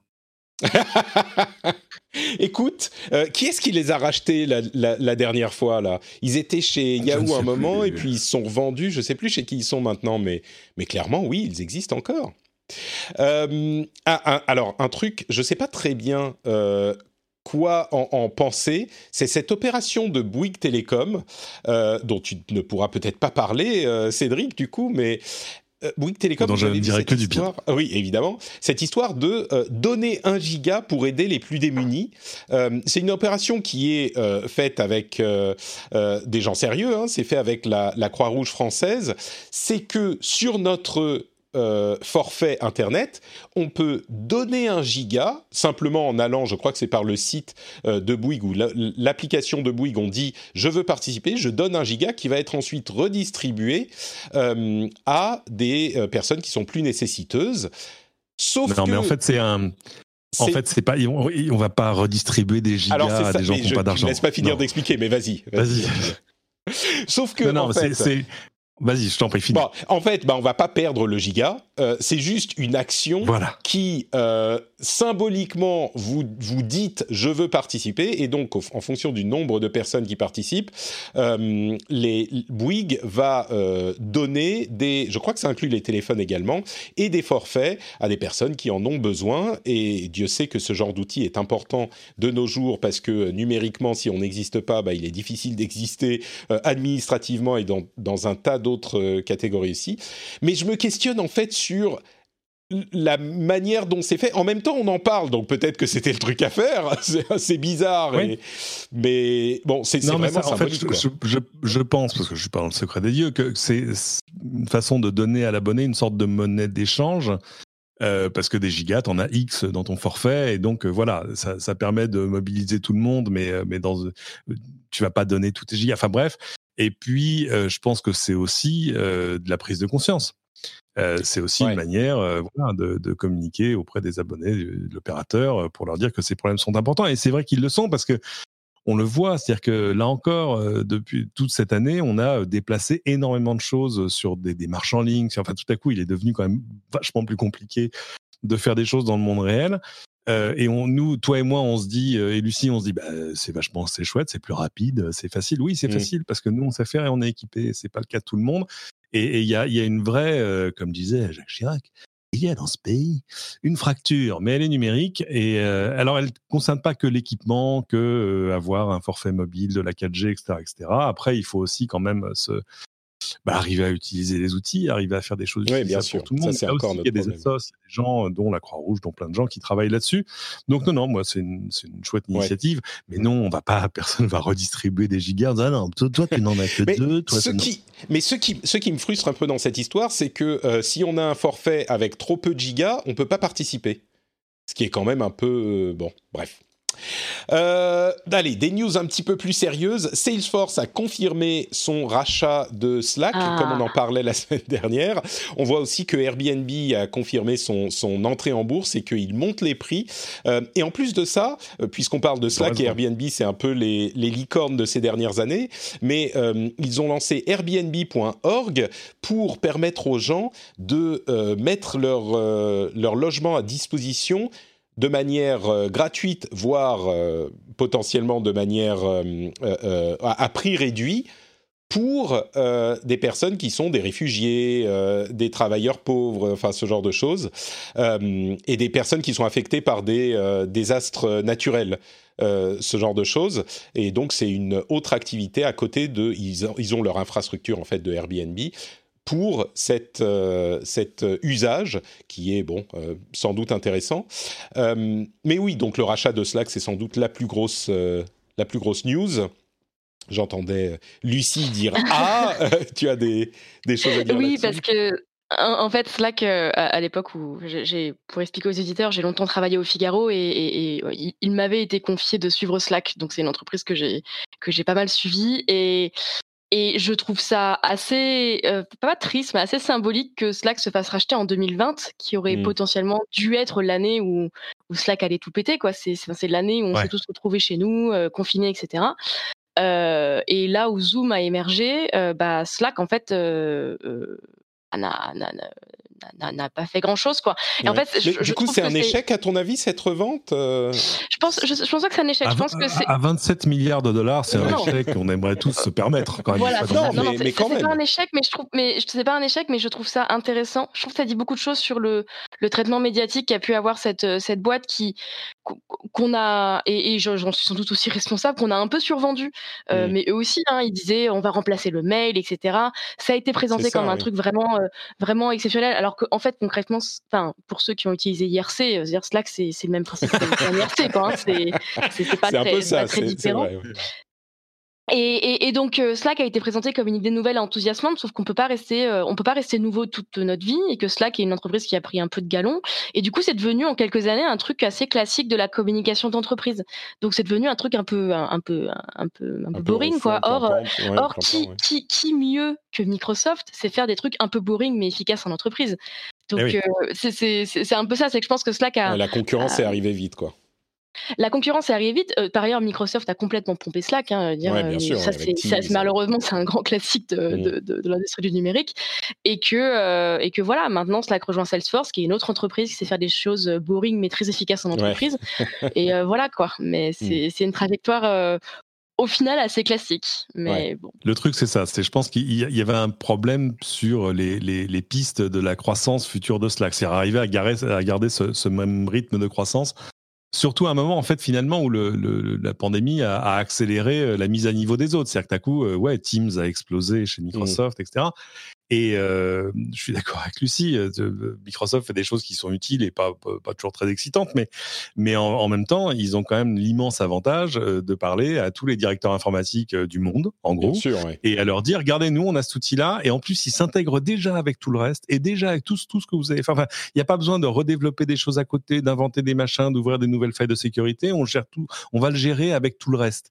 Et là, tout à coup, c'est vrai que ça posait problème, euh, d'où, euh, oui, je pense que Salesforce en plus c'était la meilleure piste, mais mais pourtant ils sont quand même bien vendus. Faut imaginer 27 milliards de dollars. Milliards, WhatsApp, c'était 19. Et WhatsApp, c'est un truc mondial et life-changing quand même dans l'ensemble. Euh, donc, euh, donc non, non, ils sont pas, euh, tu vois, c'est pas. Ils sont pas vendus au rabais, on va dire. Mais le fait, en fait, la raison pour laquelle je, je, pose cette question, c'est que quand une entreprise se vend, ça veut dire que, bah, comme le faisait remarquer Lucie, les perspectives de croissance semblent être peut-être un petit peu moins importantes que parce que si tu penses que tu vas pouvoir te vendre plus cher dans deux ans, tu te vends pas maintenant. si tu es convaincu de pouvoir. Et il y a eu une certaine. Oui, il y a, y a un moment. Ouais, le, timing en comédie est toujours un, truc très important. oui, d'ailleurs, Slack a failli se faire racheter plusieurs fois. Hein. Je veux dire, euh, mm. je me rappelle de rumeurs qui étaient quand même très persistantes euh, vis-à-vis d'Amazon Web Services il y a 2-3 ans. Enfin, et je pense que c'était pas encore le moment. Et là, voilà, je, euh, voilà, j'ai commencé mon intervention en disant que 2020 c'était assez symbolique. Je pense aussi que c'était, c'était à la rigueur l'année parfaite pour Slack de s'intégrer à, à Salesforce, quoi. Je pense du coup qu'à ce prix-là, ça veut dire qu'il y a eu, euh, j'ai pas envie de dire une bataille d'enchères, mais disons que Salesforce ne devait pas être totalement seul sur les rangs. Hmm. Non, et puis euh, Salesforce, ils aiment bien racheter des choses, euh, enfin, ils aiment bien investir dans des choses, dans des ah startups comme ça. Hein. Ça, c'est leur grande passion. ah oui, surtout le, surtout le social, surtout ça, la chronique des rachats de startups de Salesforce, c'est absolument dément. C'est amusant parce que c'est tombé en plus la semaine où ils faisaient leur, leur grande convention qui s'appelle Dreamforce. Euh, qui d'ordinaire se fait euh, dans, le monde physique à San Francisco, mais c'est un truc monstrueux, c'est 170 000 personnes, t'imagines. Enfin, C'est autant que CIS, enfin, c'est un truc de malade. Et là, forcément, ils l'ont fait à distance, donc euh, je peux vous faire ma prédiction de l'année, qui est que ça ne reviendra jamais dans le monde réel. parce que même si c'est 50% moins efficace... Tous les, tous les deux mois, oui. C'est à chaque fois, c'est au moins 90% moins cher, donc forcément, pourquoi changer? Mais il y a aussi un truc, c'est qu'on est quand même à un moment où il y a malgré tout, hein, énormément d'argent, quoi qui circule. C'est-à-dire que je, voyais l'annonce d'une levée de fonds d'une startup dont j'avais jamais entendu parler, qui s'appelle Exclaimer, et on voit ils ont ils ont viennent de lever 130 millions de dollars. Tu dis ah bon, mais c'est qu'est-ce qu'ils font? Eh bien, c'est une startup qui fait un produit qui te permet de manager, de gérer les signatures email de tes collaborateurs. 130 millions de dollars. Écoute, il doit y avoir un marché, oui. Il y a, de l'argent, hein, c'est pas. Euh, voilà. Ok. C'est vrai que dans le dans la tech a clairement euh, bénéficié de cette euh, de cette année que que Lucie décrivait comme 2020, c'est comment tu disais, c'est 2020. Je ne sais même pas si on a besoin d'un qualificatif, c'est juste 2020. Euh, ça a clairement bénéficié aux, géants de la tech avec euh, les valeurs boursières euh, qui sont extrêmement, comment dire, qui sont portées par la tech et des valeurs, enfin des, des, des, oui, des valeurs boursières qui ont cru de manière substantielle euh, cette année, alors qu'elles étaient déjà importantes. Euh, puisqu'on a parlé de Microsoft, je vais juste mentionner le fait que par rapport à ce dont on parlait la semaine dernière, eh bien, ils ont annoncé qu'ils allaient supprimer les noms individuels euh, des personnes, des employés, de leur score de productivité, des données du score de productivité. On en a largement parlé la semaine dernière, donc ils ont déjà réagi. C'était, on s'y, attendait, mais c'était tellement gros que clairement ils ont réagi vite. Et puis je mentionne aussi que euh, au domaine, dans le domaine des, euh, des retours à la réalité, Uber a vendu son euh, département qui développait de la conduite autonome pour les voitures. alors ça a été vendu à un rival, hein, donc ça veut dire que c'est toujours en train d'être développé, mais c'est à la fois peut-être des perspectives de voitures autonomes qui reculent dans le temps, et puis une consolidation de cette technologie, comme on le voit souvent dans ces technologies naissantes. Il y a plein de gens qui se lancent et puis au bout d'un moment, il y a une consolidation qui s'opère. C'est assez, assez normal. Ça veut quand même dire peut-être qu'il y a un petit peu de l'enthousiasme pour euh, la conduite autonome qui se, euh, comment dire, qui, pas qui s'atrophie, ça serait un terme fort, mais qui se euh, remet un petit peu dans un contexte plus réaliste, notamment au niveau de la chronologie et de ce que ça pourrait donner dans les années à venir. Mais ça euh, pose des questions quand même sur le storytelling du beurre, qui est de dire quand même, bon, ah ouais, aujourd'hui, ah ben, chauffeur, c'est qu'une étape, machin. Euh, ils ont quand même des documents où ils disent, voilà, non, mais l'avenir, il n'y a pas de chauffeur. très bien, mais euh, bon, je sais pas. Est-ce que je pense pas que c'est parce qu'il y a des, ils butent sur des impossibilités techniques. Hein. je pense que c'est aussi parce que ça coûte un fric fou et qu'à un moment ils ont fait une règle de trois en disant bon alors attends, soit on continue d'investir X milliards par an pour arriver à une solution dans cinq ans, soit dans 5 ans, pour X milliards, mais qui est probablement 5 fois moins, on pourra acheter la solution de quelqu'un d'autre. Oui, et puis, et, puis il faut dire que il faut dire que toute cette histoire de, enfin, tout cet investissement dans la voiture autonome pour Uber, ça a été un désastre. Enfin, ils s'y sont mis plus ou moins après tout le monde. Ils ont essayé de rusher le truc. Ils se sont pris un procès de Google qui les a accusés d'avoir volé leur solution. Ils sont pris plus. Ils, ont eu, ils ont eu un, un, euh, un accident mortel dans l'Arizona. Enfin, ça faisait beaucoup de choses pour comme tu dis, Cédric, un, un, un, projet qui coûte énormément d'argent. Je veux dire, euh, Uber, euh, Uber, c'est une boîte euh, qui, qui, qui, cherche toujours à être rentable, hein, euh, et, et, et c'est dans la droite lignée de la stratégie de, de Dara Khosrowshahi, pardon, qui est le, le PDG d'Uber, le nouveau PDG, enfin le nouveau. Maintenant, c'est plus si nouveau que ça, mais deux ans, le, PDG, nouveau, hein. voilà, le, PDG d'Uber qui a remplacé Travis Kalanick, qui était, qui, qui, était aussi celui qui, qui, qui C'est comme de nombre de qualificatifs. Oui, c'est comme, c'est comme 2020. T'as pas besoin de mettre de plus de qualificatifs. Tu dis juste son nom, on a compris. voilà. Et puis, et puis, et c'était lui qui, c'était lui qui, qui, croyait beaucoup en la voiture autonome. Et je pense que c'est aussi solder un peu de son héritage et de se concentrer sur euh, tous les problèmes que Uber a déjà à gérer, et il y en a pas mal, euh, avant de se rajouter ceux de la voiture autonome, quoi. Euh, on mentionne aussi dans la chatroom avec raison qu'ils gardent un pied dans la dans la startup en question puisqu'ils auront 26% du capital. Donc ils abandonnent pas complètement le truc. ils, ils restent impliqués même si c'est extérieur et ça sera peut-être plus simple à gérer.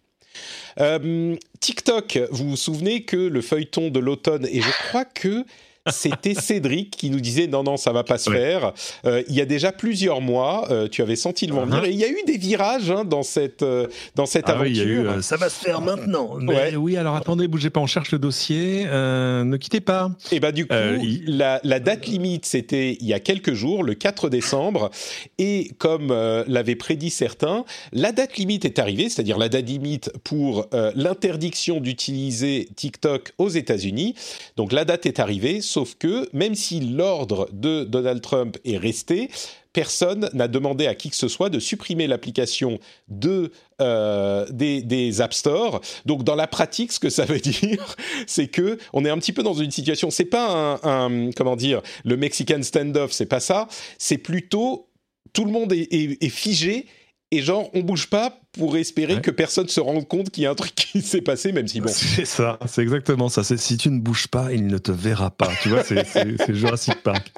Euh, c'est exactement ça. Euh, c'est le waiting game total. Genre, si on, si on tient jusqu'au 20 janvier, rien ne bouge. Et euh, non, non, mais bien sûr. C'est parce que de toute façon, il n'y a pas de solution à ce truc-là. Et même si, même si maintenant on leur dit oui, il faut, faut vous, on vous retire de l'App Store bah ça reviendra parce que ça sort quand même de nulle part. Enfin, c'est, euh, c'est ce truc où euh, à la fin, à la fin d'une engueulade, tu te souviens plus euh, quel était le, pourquoi tu t'es engueulé au début. Bah là, c'est un peu pareil. C'était quoi le problème avec TikTok? Je sais plus. Ouais, bon. C'est un petit peu ça. Bah, c'était une décision purement politique dans le cadre d'un affrontement beaucoup plus général entre les US et la Chine. Et je pense que la plus grosse hantise de TikTok, là, c'est qu'il y ait de nouveau un, ah, une parole malheureuse ou enfin bref mmh. une, tension euh, de nouveau entre euh, euh, entre le gouvernement américain et, la Chine mais bon là on, se rapproche quand même du changement de présidence et je, je, je, pense qu'à partir du moment où Donald Trump n'est plus président des États-Unis cette histoire est, est, finie en fait autant il y a J'allais dire, autant il y a des, des, des, questions légitimes qui pourraient potentiellement se poser avec Huawei et des trucs comme ça. Ouais. Mmh. Bah, ce que j'allais dire parce que enfin le, le, le, alors effectivement euh, le, la charge de Donald Trump était, était peu subtile on va dire euh, gentiment. Mais euh, il y a des questions qui se posent hein, sur TikTok et sur la modération en général et pas que sur TikTok. Et je j'espère à titre personnel que on continuera enfin que que enfin c'est pas parce que TikTok est d'origine chinoise que c'est forcément une mauvaise app mais c'est pas non plus pour autant que c'est une bonne app. Je pense que c'est une app qui a des intérêts économiques qui prend des décisions en fonction de ses intérêts économiques et dont la modération est pas beaucoup plus clair que bah, le reste des réseaux sociaux. Oui, mais ça, c'est le problème. Euh, c'est un problème qui n'a rien à voir avec l'origine chinoise de TikTok, qui est le cœur de cette décision de Donald Trump d'il y a quelques mois. C'est tout à fait, mais du coup, il ne faudrait pas évacuer non plus ces sujets trop rapidement. Enfin, je ne ah sais pas ce que, ce que vous faites, hein, mais je, je, serais intéressé de voir à quel point TikTok va être impliqué dans. il y a beaucoup de discussions aux États-Unis hein, sur la modération, de la, modération des contenus. Euh, à quel point TikTok sera mmh. inclus dans ces discussions. Bah, ce qui est intéressant, c'est que, étant donné les menaces qui ont pesé sur leur existence, ils ont euh, euh, fait sans doute plus qu'ils n'auraient fait autrement pour ces questions-là. Donc, euh, bon, à voir si ça continuera. D'après ce qu'on comprend, il n'est pas certain que l'administration Biden change de direction de manière drastique par rapport aux, problèmes qui se posent avec Huawei et ce type de société-là. Sur TikTok spécifiquement, c'est peut-être un petit peu moins, un petit peu moins l'urgence, on va dire. Euh, Qu'est-ce que je voulais traiter d'autre? Il y a quelques sujets qui restent puisqu'on parle de réseaux sociaux. Euh, YouTube va demander désormais aux gens qui laissent des commentaires euh, de s'ils détectent que les commentaires en question pourraient être euh, offensants ou agressifs, il va leur dire vous êtes sûr que vous voulez poster ça? Et je suis sûr qu'il y a des gens qui rient et qui disent bah attends euh, quelqu'un qui veut poster un truc méchant, il va pas simplement reconsidérer la chose parce que Google lui demande. Mais on a vu que plusieurs réseaux font ça. Bah peut marcher. Ouais, ouais, c'est un, c'est intéressant comme sujet. Hein. C'est, c'est ce qu'on appelle la, la, la, la friction, euh, enfin la, modération friction. Mmh. C'est-à-dire que de plus en plus, on voit des plateformes qui, qui, font le même constat que tout le monde, c'est-à-dire que la modération des réseaux sociaux est, est, est médiocre, on va le dire gentiment, et que, euh, bah, à défaut de pouvoir contrôler tous les contenus qui sont qui sont publiés, ce qui est ce qui est une tâche vaine et, et pas vraiment faisable, euh, et qui en plus pose des questions juridiques complexes, euh, de plutôt pousser les utilisateurs, les freiner un peu euh, les ah pardon, je, te regarde sur Twitch, euh, Patrick, et je te montrer un truc et je, je comprenais pas ce que tu montrais, donc du coup ça m'a perturbé. Je suis désolée. je suis désolée. Alors, bon... pour ceux qui écoutent l'émission après, il y avait une pub dans la page que j'étais en train de regarder pour Destiny 2 sur Xbox Game Pass. Il est sur... Donc je pointais du doigt depuis ma fenêtre sur Twitch pour dire ce jeu est bien, jouez-y pour ceux qui regardaient. Ah, mais, mais, je voulais pas perturber Lucie dans son. Et, et moi je pensais qu'il était en train de me dire mais arrête, t'as trop parlé, arrête Lucie, arrête. toi maintenant, ça va. mais, mais non, je me disais, c'est pas, très poli, t'aurais pu m'envoyer un message sur Discord. c'est ça. Bon, ok, je vais arrêter de bouger. Pardon, Lucie. Ça serait quand même ironique que moi, je te reproche de trop parler. Hein. Mais vas-y. et donc voilà. Et du coup, euh, il y a pas mal de plateformes qui tentent ces trucs-là, qui, qui, tentent de mettre des petits grains de sable en fait dans notre euh, euh, flux continu de production de contenu, on va dire, mmh. parce qu'en fait, c'est facile hein, de faire un tweet, de poster un commentaire, etc. Parfois, on n'y réfléchit pas trop. Et par exemple, Twitter est une plateforme qui, qui essaye d'investir là-dedans. par exemple, je ne sais pas si vous avez remarqué, mais maintenant, quand on veut retweeter un contenu sur Twitter, Bien sûr en fait, on peut, on peut, on doit appuyer sur deux boutons plutôt qu'un.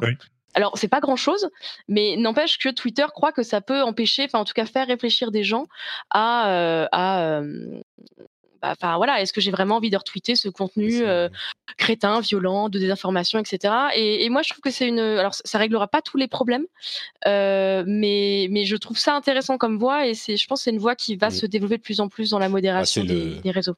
Oui, et ils font, ils font aussi la même chose avec les articles, enfin plus ou moins la même chose avec les, les tweets qui contiennent un lien. Si on n'a pas cliqué sur le lien auparavant, ils vous demandent vous êtes sûr que vous avez lu mm. l'article ou, pas? Alors évidemment, on peut l'avoir lu par ailleurs. titre, hein, on, évidemment, on peut l'avoir lu par ailleurs ou l'avoir lu avant, etc. Mais c'est cette petite friction, oui, qui se, qui se retrouve maintenant. Et, je pense que c'est effectivement une tendance euh, qui se généralise un petit peu. Euh, et puis pour parler de réseaux sociaux encore, il y a Parler, il y a, c'est, hyper intéressant ce qui est en train de se passer avec Parler. Euh, pour ceux qui se, ne s'en souviennent pas, euh, Parler, c'est un réseau social qui, est, euh, qui se vend comme complètement euh, ouvert à tout type de parole. En gros, c'est le, réseau de la liberté de parole. Il y en a eu d'autres hein, par le passé. Généralement, ça devient les refuges des choses les moins recommandables de l'Internet, et Dieu sait qu'il y a de la matière. Et euh, il y a une analyse intéressante du Washington Post qui euh, constate que, étant donné qu'il y a énormément de pornographie, de services de, d'escorte, j'utilise les, les guillemets, et eh ben, il risque d'avoir du mal à monétiser par leur Et du coup, euh, parce que c'est des choses peu recommandables justement, et donc leur avenir est un petit peu. Alors peut-être qu'ils trouveront d'autres solutions, et mais euh, c'est un premier, comment dire, retour à la réalité de euh, ces réseaux dont on peut craindre qu'ils ne deviennent justement des bulles supplémentaires sur Internet. Le problème, c'est qu'il y a, je dirais, cette pression plus ou moins douce sociale qui s'applique dans ce genre de cas, et c'est un petit peu la société qui fonctionne par des mécanismes doux qui font que bah, ce genre de choses n'est pas forcément viable. Ça s'est déjà vu par le passé à de nombreuses reprises et, ça se constate encore une fois. Euh, il y a encore deux, ou trois sujets dont, je voudrais parler Donc euh, je vais accélérer un petit peu, mais d'une part, je voudrais mentionner que Libra change de nom. Vous savez, l'association euh, qui gère la monnaie, euh, la crypto-monnaie de Facebook, elle change de nom. Elle s'appelle Diem. de leur propre aveu, c'est pour faire un petit peu oublier les débuts difficiles. Facebook a également lancé son, euh, euh, son conseil de surveillance qui va euh, rendre des jugements, des avis sur la modération de Facebook. Est-ce qu'ils doivent ou non modérer? C'est quand même des choses pas super impactantes qu'ils ont accepté de regarder et ils ont genre trois mois pour rendre leur avis. Donc dans trois mois, les sujets qu'ils vont traiter, on les aura peut-être oubliés. Et je pense qu'il est de bon ton de dire ah mais voilà donc ça va servir à rien. Moi je suis un petit peu plus mesuré que ça parce que j'ai l'impression que ça va peut-être servir moins que d'être la solution ultime pour la, modération des réseaux sociaux et savoir ce qu'il faut modérer ou pas. Mais de la même manière que la friction dans la modération, on peut, euh, c'est une pièce en plus qui pourra servir. Bon, ensuite, c'est plus ou moins interne à Facebook. Donc, comme on l'a vu avec Google, euh, les choses qui sont faites en interne, ça sert peut-être plus l'intérêt de la ah, société que. Je, suis pas d'accord sur l'interne. Hein. que c'est la, question, c'est ça. C'était quoi la solution? Et depuis le début, on comprend bien que la solution interne, c'est Facebook qui ça c'est bien, ça c'est pas bien, ça marche pas d'abord parce que c'est un rôle qu'ils veulent pas avoir. C'est-à-dire qu'ils préfèrent. Je dis c'est interne, c'est à l'initiative de Facebook. Peut-être qu'on peut le dire comme oui, ça. Mais oui, mais ça pouvait pas être à l'initiative de quelqu'un d'autre. Ça peut pas être à l'initiative assez difficile. Ah, bah, ou alors faut légiférer et dire. Ouais, moi, bon. Euh, mais à ce moment-là, tu, tu, légifères. Tu ne peux légiférer qu'à l'échelle d'un pays. Tu peux pas légiférer à l'échelle de mmh. Facebook. et euh, donc, de fait, juste en deux mots, hein, ce qu'ils ont fait, ils ont mis lâché, je sais pas combien, quelques dizaines de millions de dollars. Enfin, rien, un truc, un éternuement pour Facebook. et ils ont embauché euh, des personnalités, on va dire, euh, inattaquables sur leur expérience et tout ça. C'est-à-dire que la, patronne du truc, c'est quand même l'ancienne euh, première ministre danoise qui a été présidente du Conseil de l'Europe, etc., qui eux-mêmes en ont recruté d'autres. Au bout du au bout du bout, ils seront 40, payés, hein, avec des mandats de 3 ans, etc. Et, et c'est eux qui vont prendre des décisions de principe à partir de cas d'espèce. C'est intéressant parce qu'on voit là sur leur site les cas d'espèces auxquels ils s'attaquent. Alors c'est drôle, il y a des trucs sur l'hydroxychloroquine, donc forcément ça mmh. fait parler. Euh, mais il y a des choses, tu vois, des, des, trucs qui sont absolument récurrents. Par exemple, euh, des images euh, de poitrine féminine dénudée, euh, mais dans le contexte de la prévention du cancer du sein. Alors que la nudité est interdite, mais du coup, forcément, ça te, pousse à un jugement de valeur en disant euh, euh, suis-je en train euh, de regarder une toile de Rubens ou est-ce que c'est une capture de Pornhub? Et, et, du coup ils vont juger ces cas-là mais avec des choses qui vont faire jurisprudence pour la suite. C'est pour ça qu'ils ont reçu je crois 20 000 requêtes de gens dont les contenus ont été censurés dont la mmh. circulation a été limitée par Facebook. Non c'est intéressant. On va dire au moins que la structure c'est un peu comme pour Libra. La structure dont Facebook s'est doté pour euh, être à l'initiative d'un truc, mais qui va être géré quand même plutôt à l'extérieur et au moins assez intelligente parce que euh, évidemment il faut voir ce qui, ce qui va en ressortir et comment ils l'appliqueront après. Mais, euh, en tout cas sur le principe c'est louable. Ça, me rassure que tu aies cette, cet avis sur la chose parce que moi j'ai vu beaucoup de d'ironie sur la manière dont c'est géré et les cas qu'ils ont choisi d'étudier et je trouve qu'elle est un peu injustifiée. Autant c'est souvent justifié de critiquer la manière dont Facebook fait les choses, autant sur ce cas-là, comme tu le dis, c'est une entité qui est extérieure et qui s'attaque à des cas qui sont pas forcément les cas les plus flashy, mais qui peuvent avoir des conséquences et sur des questions qu'on se pose légitimement depuis longtemps. Donc, euh, quand on a l'avis du Conseil extérieur, eh ben, on peut se reposer dessus ensuite pour dire bon bah écoutez, euh, voilà, c'est ce qu'ils ont décidé, ils sont extérieurs, ils ont. Vous êtes peut-être pas d'accord, mais c'est pas juste nous qui avons pris la décision. Donc. Euh, moi, ça me plaît. Enfin, ça me plaît. Dans une, dans une situation où, et on va pas refaire toutes les questions de modération sur les réseaux sociaux parce que ça nous reprendrait encore deux heures, mais dans des situations où on n'a pas de bonne solution, celle-là me paraît être un pas dans la bonne direction. Bah surtout, on a, enfin, c'est un peu comme, euh, c'est de chercher la, la démocratie. C'est peut-être le pire des systèmes, mais c'est le, le moins pire qu'on ait trouvé jusque-là. Oui. Je, comme j'ai l'intuition que euh, Lucie est en train de euh, se retenir pour ne pas venir euh, ah, nous contredire, mais ah non non, Figure-toi que je je j'ai pas d'avis sur le sujet vraiment. Je, je, suis assez curieuse de, de, de, voir comment ça va se passer. Je, je pense qu'effectivement la, la, la, modération est un sujet qui est super complexe et qui, qui est plus complexe que euh, on veut bien croire du côté des plateformes comme du côté des politiques. Je pense que je pense que c'est compliqué pour tout le monde. donc euh, donc ouais, je, je voilà, je, suis neutre. Bon, on attendra de, de voir ce que ça donne euh, dans la pratique. Et le dernier sujet que je voulais évoquer, euh, c'est un sujet qui est plutôt positif qui est sur la campagne de Joe Biden euh, aux États-Unis. Alors, on a un petit peu euh, le savoir maintenant de la manière dont ça s'est passé en 2016 et de la manière dont, euh, d'une manière générale, Donald Trump gère sa communication sur les réseaux sociaux et la manière dont sa campagne a géré la communication sur les réseaux sociaux et notamment Facebook pour l'élection de 2016. Mais en réalité, on ne s'en est vraiment aperçu qu'après. Et maintenant, on commence un petit peu à comprendre la manière dont se sont passées les choses pour la campagne de 2020 et notamment la stratégie de l'équipe de Joe Biden. Et euh, il y a un, un, article hyper intéressant dans le New York Times que je mettrai dans la, dans la newsletter, d'ailleurs, vous pouvez vous y abonner sur notepatrick.com, euh, sur justement cette stratégie. Et la raison pour laquelle je dis que c'est positif, c'est qu'il y a eu énormément d'efforts pour contrer le euh, doom and gloom et le, Death Star stratégie de, euh, de, Donald Trump avec ce qu'ils appellent, je me souviens plus du, terme exact, mais euh, c'était résumé comme, je vais vous dire, les Facebook moms. Voilà, ils se concentraient sur les Facebook moms notamment, donc les mamans sur Facebook et des leaders d'opinion qui étaient à la, à la marge entre euh, le Parti républicain et le Parti démocrate, euh, notamment des gens comme Dwayne, Johnson, The Rock, qui est une personnalité très positive et qui est historiquement un républicain euh, plus ou moins républicain, on va dire, central, qui a soutenu Joe Biden et Kamala Harris. En gros, euh, ce qui est notable, je trouve, c'est que à, l'entrée dans la campagne de 2020, on aurait pu dire de toute façon, le positif, c'est du, euh, c'est de la naïveté et ça ne marche plus. Et ce qu'il faut, c'est faire ce que fait Donald Trump et euh, expliquer à tout le monde que la maison brûle en permanence.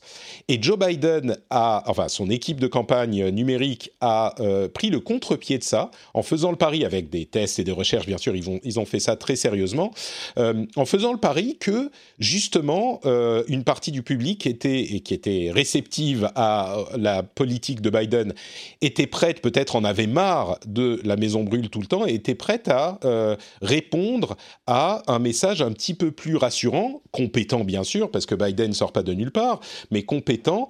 Et euh, il y a des choses très intéressantes dans l'article, notamment euh, quand il parle de l'attaque de l'équipe de Donald Trump sur le fils de Joe Biden, sur sa capacité mentale. Vous savez qu'on l'a, on l'a parfois montré dans des vidéos virales qui bégayait ou qui n'arrivait pas à faire ses phrases, alors que c'est des trucs sortis de leur contexte qu'on peut voir partout.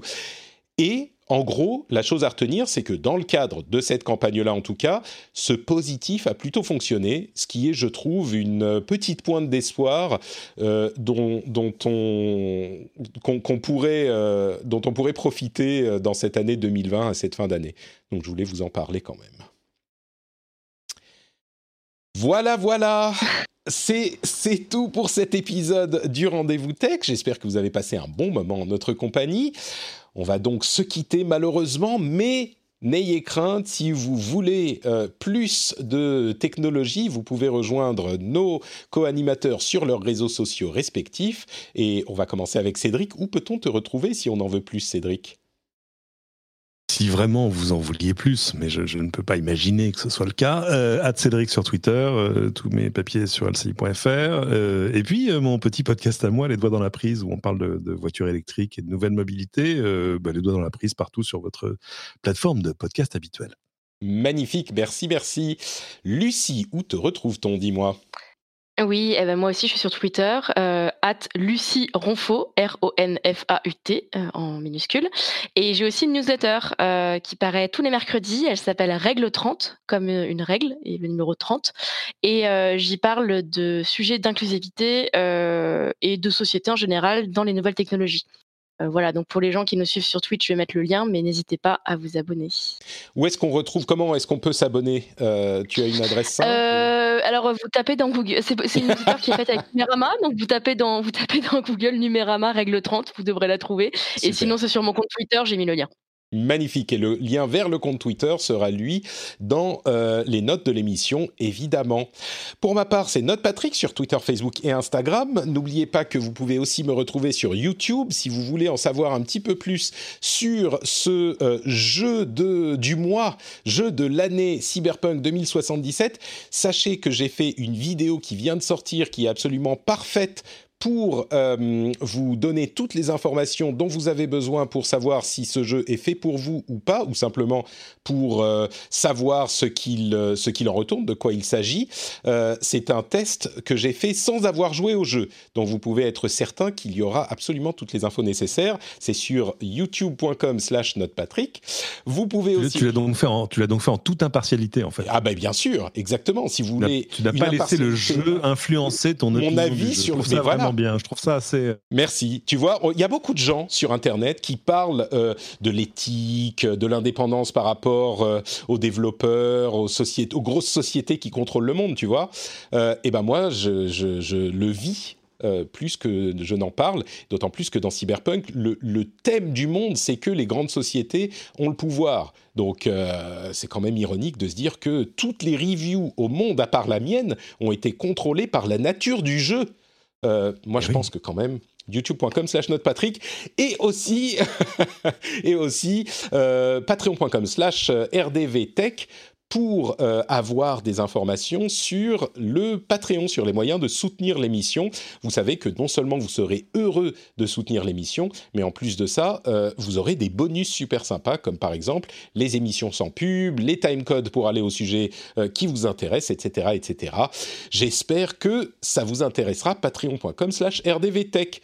Je vous fais de grosses bises à tous et je vous donne rendez-vous dans une semaine pour un nouvel épisode. Ciao, ciao.